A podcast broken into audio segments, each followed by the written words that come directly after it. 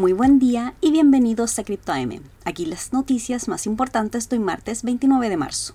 El precio del Bitcoin se mantiene sobre los 47.600 dólares, mientras la noticia del día está en la Unión Europea, porque el Parlamento se prepara para votar un paquete normativo que podría poner fin al anonimato de las transacciones con criptomonedas e incluso limitar el uso de billeteras de autocustodia. El objetivo es prevenir el lavado de dinero y de aprobarse la propuesta, las normas vigentes para cuentas bancarias se aplicarán también a las criptomonedas. Argentina podría convertirse en una potencia de minería de Bitcoin con la instalación de 27.500 equipos de última generación a fines de este año a cargo de la compañía de minado de criptomonedas Bitfarms, quien afirmó que Paraguay y Argentina estarán en el foco de su estrategia comercial para este año y los siguientes.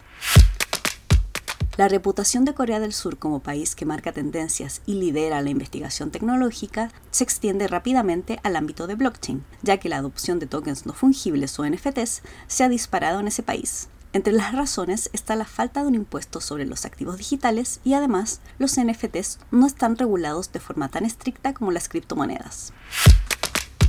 Y eso es todo por hoy. Muchas gracias por escucharnos. Recuerden visitar cryptomarket.com, suscribirse para recibir notificaciones de nuevos capítulos y seguirnos en redes sociales. Que tengan un muy buen día.